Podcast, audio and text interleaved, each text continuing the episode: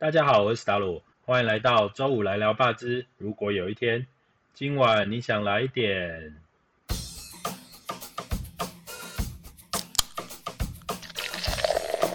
本节目由熟悉台湾生态的私厨史达鲁担任主持人。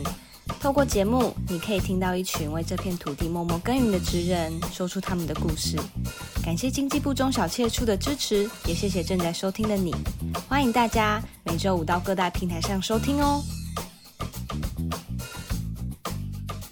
其实啊，我们今天呢要继续来谈一下，就是总统杯黑客松这件事情哦。呃，上一次的访谈真的是勾起我太多的兴趣了，就是。呃，所以我们这一次呢，又来邀请的是这个第一届哈一百零七年总统杯黑客松的卓越团队，永不回头。这个是呃永宏智能的谢忠正执行长，嗨，跟大家打招呼吧，执行长。嗨，大家好，我是永宏智能的 Johnson。我们要讨论的主题是家庭暴力哈。呃，家庭暴力其实在现在的这个社会其实是蛮重要的，儿童虐待啊，或者是。呃，家庭之间这个亲子双方等等的都都有都有这样子的问题。总统贝黑克说要解决的事情啊，一直都是很这个我们用台语来说叫做非常的小回书啦，就是感觉有点阿杂，感觉就是利害关系人特别多，就特别难处理哦。然后上一集的这个第二届的这个卓越团队有跟我们讨论到说，的确也是这样，所以。在邀请团队的时候，一些标准也都是希望各方英雄好汉可以一起来加入，共同打怪。但是这一件事情要怎么在解决这个这么严肃家庭暴力的问题上，能够有一些呃有一些进展哈？我们就请这个，我们先请这个我们江神来跟我们聊一下，就是呃原本这个永宏智能就是贵公司是在做些什么的，怎么会？第二件事情是怎么会往这个家庭暴力这个议题产生兴趣，然后进一步去做这个总统杯黑客松？其实永宏智能是我最近成立的新公司，它主要在做的事情是做透过 No Code AI，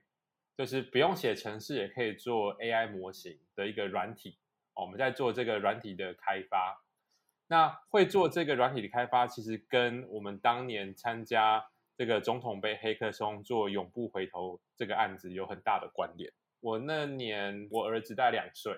然后那个时候我就看到电视上报道，看到儿虐的新闻，就觉得很痛心。然后因为小朋友很小，三岁以下不太会讲话，所以发生暴力事件都会在家里。嗯，那我就想说，哎，我的擅长是做资料分析，好，我念统计出来的，那我可以用这个资料分析的能力。来帮忙社会大众做什么样的事情？那我就有了一个计划，叫做 Data for Social Good（D4SG） 资料英雄计划。这个计划呢，就是我号召英雄好汉来当资料志工，然后呢，我媒合了台北市跟新北市两个单位的家暴防治中心。呃，以我的理解，就是这些家暴防治中心，第一个是他们其实因为保护受害者，其实所以他们对外界的这些呃接触或者是合作，其实是相对比较保守的。你你是怎么让他们放下这戒心的？第二个第二件事情是，他还是有一些各自的问题，这部分要怎么在做这个资料分析的时候，怎么把它避开啊？哦，这个这问题真的问的很好，就是呃有几件事啦，就是。他们为什么会跟我们合作？其实就是在呃这几年之间，我们陆陆续续本来就有在下班之余，哈，就做了很多那个用资料改变社会的专案。像我们在我在做儿少的问题之前，我在台北市做过精准脱贫的资料分析，在高雄市做过火灾预防侦测的问题，然后我们跟环保倡议团体合作做过农地污染的监测的问题。那因为累积了这些案例之后呢，就得到双北市的市长，然后局长级的认可，然后就来跟我们合作。那我们这个计划其实一开始其实是公益计划。那公益计划其实大概就也没有金钱的考量啊，就觉得该做就来做这样子。在治安的部分，其实我们也很小心，就是政府单位里面先把资料捞出来，然后都当然我们都有先签保密协议，先签完保密协议之后可以看到原始资料，然后就由我们公司的嗯资料工程师进去把原始资料先做去识别化，就是让这个资料可以去完识别化之后，他没有办法直接的知道这个人是谁，对你就不知道了，对你可能只知道。这个家里有一个三岁的小男孩，然后爸妈的那个收入状况可能是多少，然后谁谁谁有没有身心障碍的问题，好，大概只知道这个讯息，然后把这样的资料去完识别化之后呢，才交给我们的资料英雄来进行资料分析。所以，我们在这个各自保护的过程中，其实有做一些动作，这样子。所以在做资料英雄这个计划的时候，其实就是已经累积了很多阴德值，然后大家探听之后，哎，都会发现，呃，江神这边做事没问题，而且对这一块一直有他的专业跟敏感度。那下一步呢？我们拿到这个儿虐的家暴资料之后呢，我们在想的问题会是说，我们可以帮助这些受虐的家庭什么事情？那我们就花了。大概有一个月吧，去盘点说到底可以做什么事情。你们这一个月想到了什么？我们想到的事情还蛮多的。大方向来说，我听到的最大的事情就是，社工为什么没办法把服务品质做好？我就问为什么，那他们就会做很多的解释。但是我一开始听到的最大的解释就是，我们人力不足。对啊，人太少啊。对，人力不足，资源窘迫，案量很多。然后我就想说，哦，对啊，我从统计的数字看到案量真的很多啊。那我们一开始就觉得，哦，那案量很多跟资料分析有什么关系？补充人力就可以把问题解决了吗？这样子。然后，可是想半天，我就问他说，哦，那所以政府单位有没有扩充社工人力的资源投入啦，然后来帮助你们解决这个问题？他们说有是有，可是问题没有那么简单。嗯，怎么说？怎么说？他的意思是这样子，就是社工有一个很有趣的特色，不同领域社工也不太一样。家暴的社工哈，他其实平均的月资是十八个月，就是社工的年资是一年半啊。一年半之后会发生什么事情？会离职吗？很有可能会离职，或是调到别的部门去，或者是不要做家暴社工，做别的社工。哦，这压力太大的感觉哦。对，所以他也不是说。因为做这种事情，如果你没有把事情做好，心心中也会觉得没有成就感，然后也会想说，哦，那我还是不要做，换个跑道好了。所以这个领域的社工工作压力真的很重。那老社工能够待得久，真的是佛心来着。所以你没有很好的经验，新人也很难把一个案家服务的很好。我听到这句话的时候，我就听懂了一件事，就是就算政府有资源补助，说有更多的社工名额。但是不一定代表说服务品质会上升，然后而且社工老社工要带新人也要时间，那一口气加很多的人不一定能够把事情很顺顺的做好，对吧？搞不好变老社工逃走了，这更完蛋。对，所以那那个时候我们就发现讨论的过程中，一开始就陷入僵局，说哦，所以这个问题很难，那怎么办？这这好像跟资料分析没有关系。我我请教一下哦，你怎么找到这些回头客的？我那时候正好在做一个资料分析，在企业的题目，他们讲的事情就是每一次 iPhone 新的 iPhone 出来的时候啊，有个社会现象，就是各大电信业者都会寄出西码优惠，所以那时候我在帮电信业者做资料分析的时候，就很注重一个东西，叫做忠诚顾客。哦，那怎么看呢？忠诚顾客的意思就是说，他年约到了会继续留在原本的电信。那怎么看？其实他有一些特征啊，就是什么样年纪的人，什么样工作领域的人，什么样职业的人，他的留下来的几率会比什么样的人还要高。学生的会跑走的几率跟上班族、跟妈妈、跟爷爷奶奶比，可能有些不一样，所以就可以判断出哪一些类型的人他是。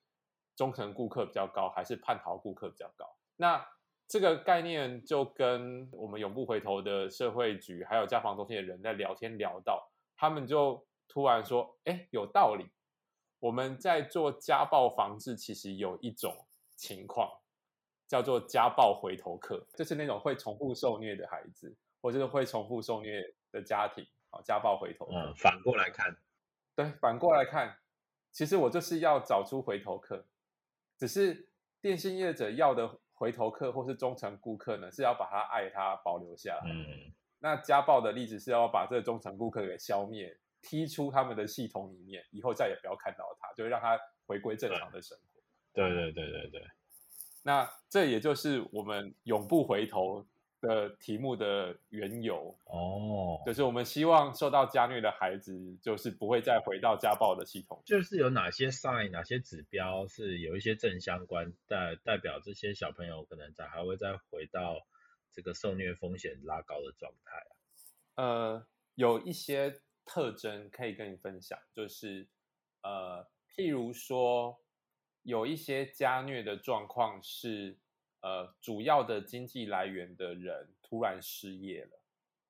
那失业就会待在家里嘛，那又不出门，然后小朋友可能又还在还没有去上学，都在家里，那摩擦就会变更大，那这可能就是一个会发生家虐的讯号，那他持续失业就有可能会持续家暴。哦，对，所以有的时候其实你给他一些经济的就业的辅导，可能有办法解决这个问题。那有一些可能是经常性的回头客，可能是有一些药酒毒瘾的问题，或者是本身有一些精神疾病、有一些自杀意念的的一些主要照顾者有这样问题，那他也是一个回头客比较高的风险族群。那我们去盘点完之后，发现这个回头客如果能够事先的把它侦测出来，是有意思的。为什么呢？因为这个回头客在呃不同的家暴类型不太一样。那当然大讲个大方向来说，回头客占所有的家暴通报案件来说，大概有二十到三十 percent。哦，不低耶。对，这个比例其实还蛮高的，就是二十 percent。那所以我们就想到一个 idea，我们就姑且算二十就好了。如果我们在打一三通报这个家暴完之后呢，通报阶段，当社工收集到初步的资讯之后呢，能够先帮这个家庭先做一个资料预警，我们来判断说，嗯，这个家庭通报进来的资讯有没有可能用目前一般社工的服务方式，他未来有可能会变成家暴回头客。所谓的未来是一年之内，他有可能会重复被通报多次，因为他再度受虐。如果他在第一次预警，就是第一次进来的时候，我们就判断说他很有可能会，因为未来会是回头客的话呢，我们在第一次服务的时候就给他一个比较好的强度，嗯，然后让他说我们比较注重这个家庭，这样的话避免他会变成回头客。那如果我们避免他回头客的话，我们有二十 percent，对不对？所以我们的极限就是把这二十 percent 的孩子给顾好，社工的工作量有机会少二十 percent，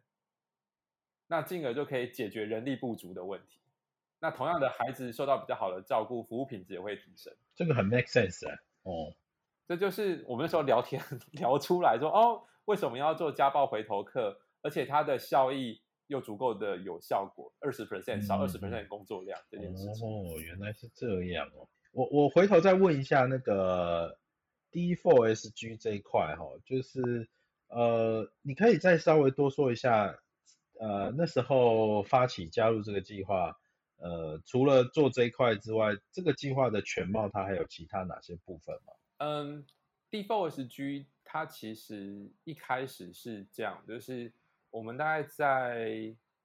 二零一六年左右，就是我们的那时候氛围就是大数据应用，对，那时候大数据当红，对，那时候在意这件事情，然后很在意，然后企业都在红这件事情。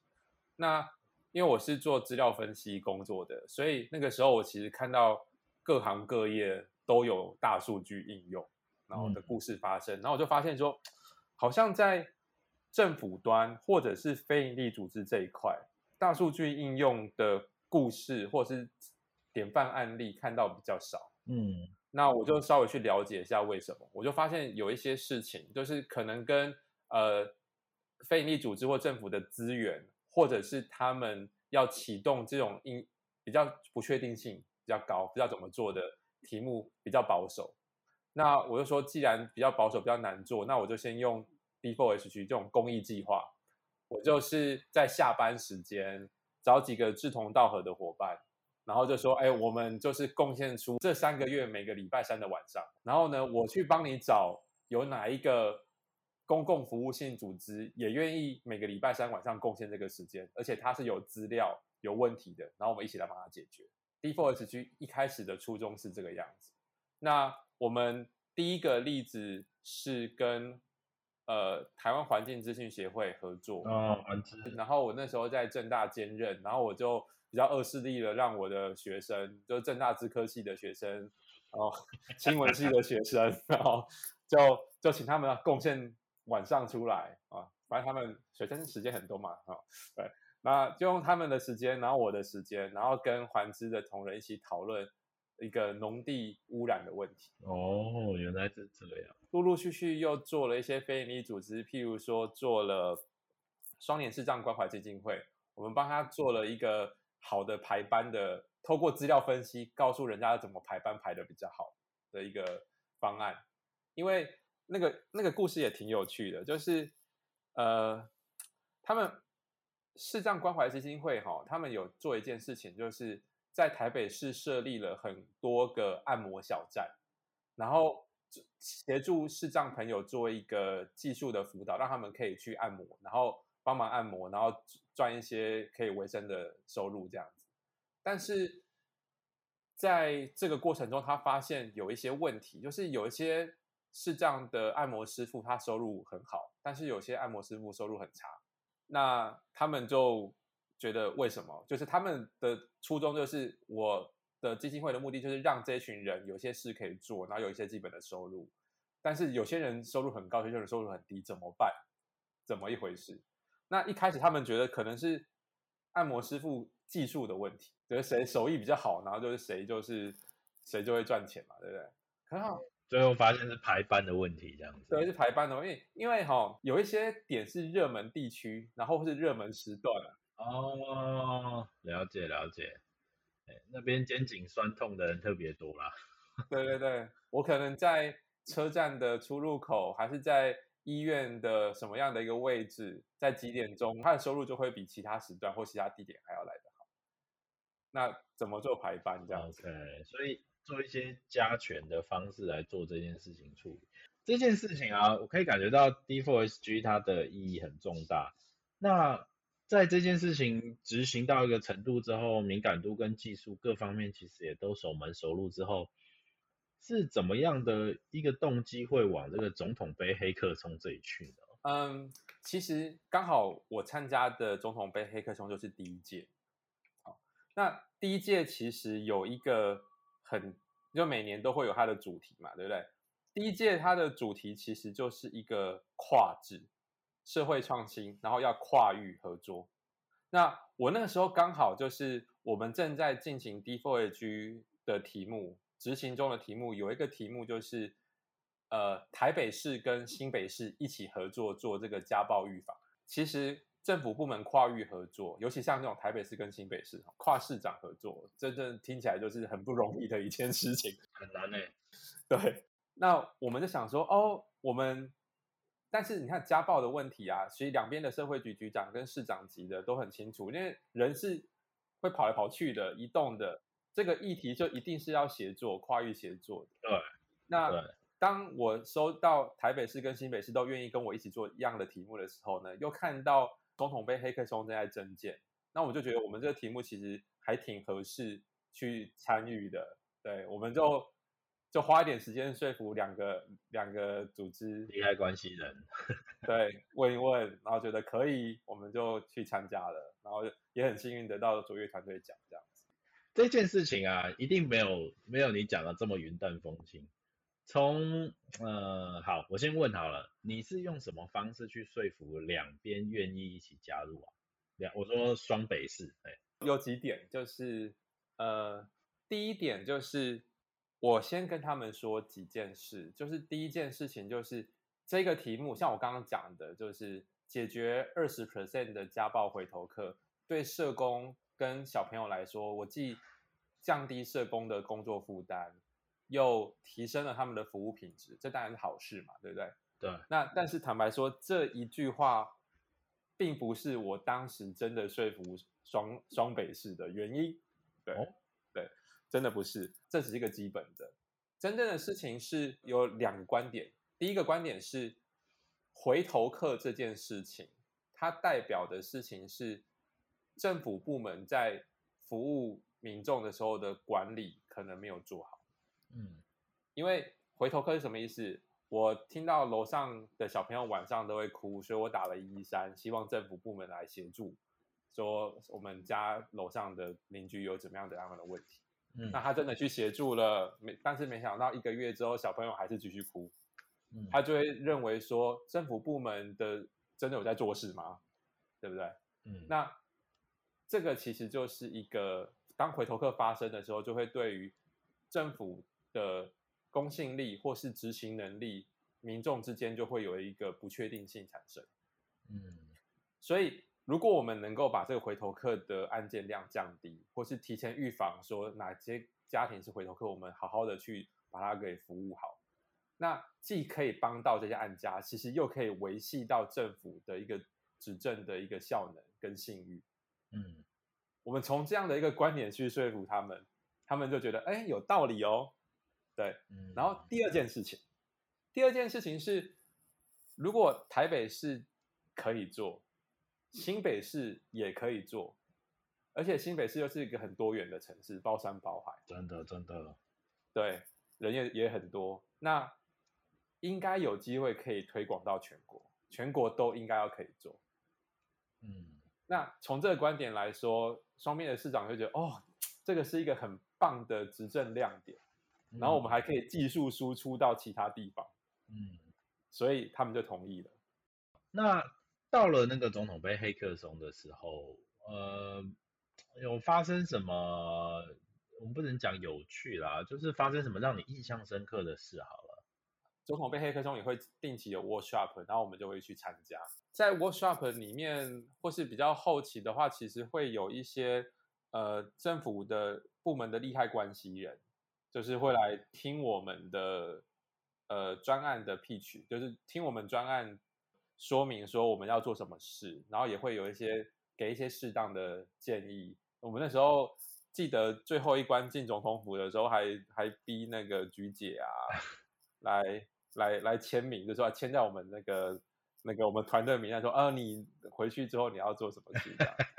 我觉得这这这个还蛮有蛮好蛮有趣的。这样子，呃，对，像我自己是因为我没有在公部门，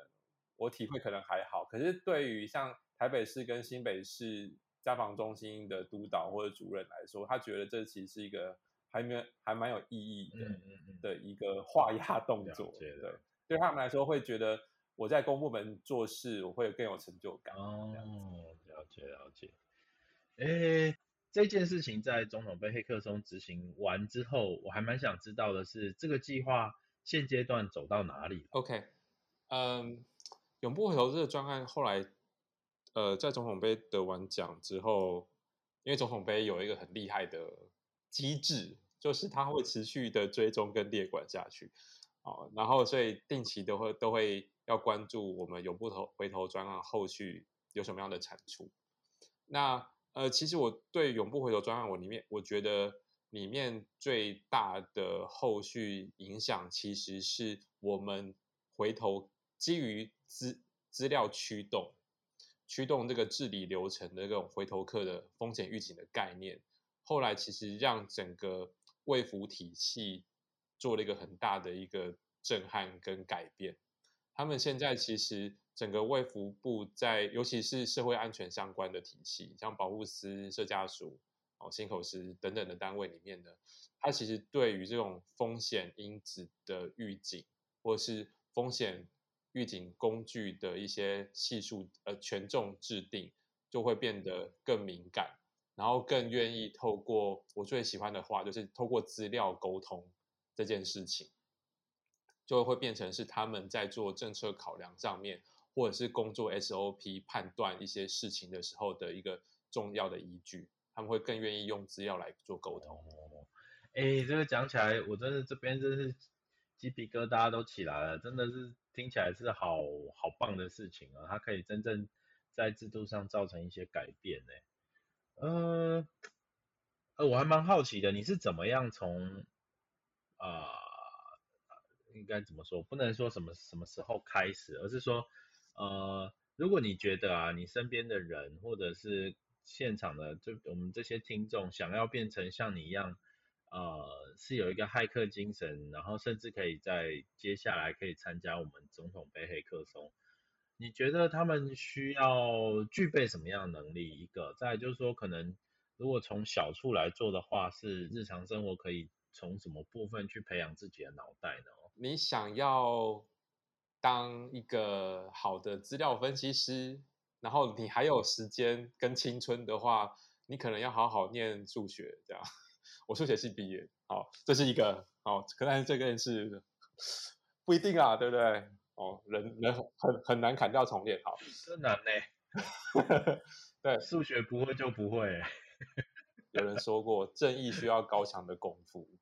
然后我们在做这一块里面，它的功夫就是数学的底子，然后另外一块是城市开发能力这两块。那如果这两块都没有的话，你还有一项可以，我觉得可以加强的，我也觉得比较实际的。我也希望就今天 p a r k e t 听众听完我的分享之后，可以多一件事情，就是有更多的同理心，去观察一下你身边周遭的事物。那你也可以观察现在可能路边大家的排队排得很辛苦，在干嘛？那从观察，然后跟同理心这个过程中，你可以抓出一些就是可能解决问题的一些蛛丝马迹，然后从这个蛛丝马迹里面，可以试着思考说，以你现在能力可以做什么样的改变。从从从自己的话，可以先从这边开始来做了哈。诶，其实我们今天的节目啊，在时间上可能会有点紧迫，大家就会没办法再继续聊下去。但是我还想再多问一个啦，就是说总统杯黑客松你是第一届的参加者啊，如果说有这个呃现场的听众接下来想要去参加这个总统杯黑客松的话，你给他这个你们这个大学长过来人的建议会是什么？呃，其实总统杯黑客松的，就是筹备团队其实很很用心，每年其实它都会有一些呃今年的主题，这样每一年的主题其实都有一些变动。那这些变动其实也是跟着我们社会脉络在改变。那大方向来说，从我的观点来说，我其实都是几个东西，一个就是跨域，然后用资料沟通，然后再来就是我要想办法让它落地。那我还有一个建议，就是我们前这几年来，因为我是第一届嘛，我一路看下来，其实从一个概念测试到落地这件事情，其实在总统杯黑客松里面看到很多。那这也是一个呃还不错的一个切入点，好，看到问题，然后把它落地，然后抓着一个跨域合作这件事情。那除此之外呢，我觉得可能还可以关注到一件事，这是也是我最近开新公司在做的事情。就是怎么样把这个亮点做到遍地开花，扩散这件事情。对，扩散做到扩散这件事，在题目的设计上面，就是要有一个后续这边做完能够持续扩散的一个效果。嗯嗯嗯嗯。的扩散力，扩散力其实也很重要的 scalable 哦，这件事情也会是要能够在总统杯里面得到一些亮点，或是给获得大家支持嗯哦的一个很重要的一个要素。了解，哎，我们真的很谢谢呃 Johnson 今天来跟我们分享哦，跟我们了解一下就是这个永不回头总统杯永不回头这个案子的一些始末，它的前面发生了什么事情，然后还有跟我们这个要参加黑客松的小学弟做一些分享。不过我们还是要有一些工商时间要跟大家讲一下哦。呃，我们已经做的现在是第二集总统杯黑客松的特辑。呃，从奉茶文化到这个永不回头，其实总统杯黑客松是一个你你你会感觉到是超级多元的，就是需要帮助弱势族群、跨部门、跨各方的这个呃这个利害关系人哈、哦，都想办法去去实现那个公平正义。呃，也希望听众能够趁着现在还有时间哦，呃，去参加我们这个总统杯黑客松。我们这个从一百零七年哦开始办到现在，这个总统杯黑客松已经募集过五百六十组的提案，国内有四百八十六件，还有国际松有七十四件，这数字其实还蛮惊人的。所有团队都会有初审啊，然后还会有两次的工作坊，然后接下来还有复审跟决审。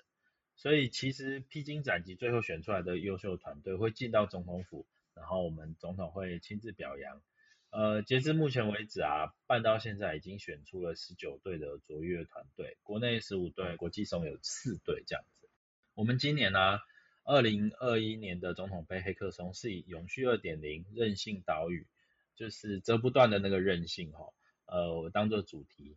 因为疫情的关系，我们提案期自即日起。呃，延长到七月三十号为止。那我们国际松呢，是因应这个极端气候所造成的各种伤害，还有经济损失。我们的主题定成是永续发展二点零气候行动。那增建期从即日起到八月四号，也是礼拜三为止哈。所以如果你有认识这个国际友人，也可以趁这个时候进行国民外交，邀请他们共同来参加。最后，我们会希望大家在礼拜五的同一个时间啊，继续收听我们周五来聊八字。如果有一天，也希望大家能够订阅、留言给我们五颗星。哎，刚才我们一起跟大家说再见吧，拜拜，拜拜。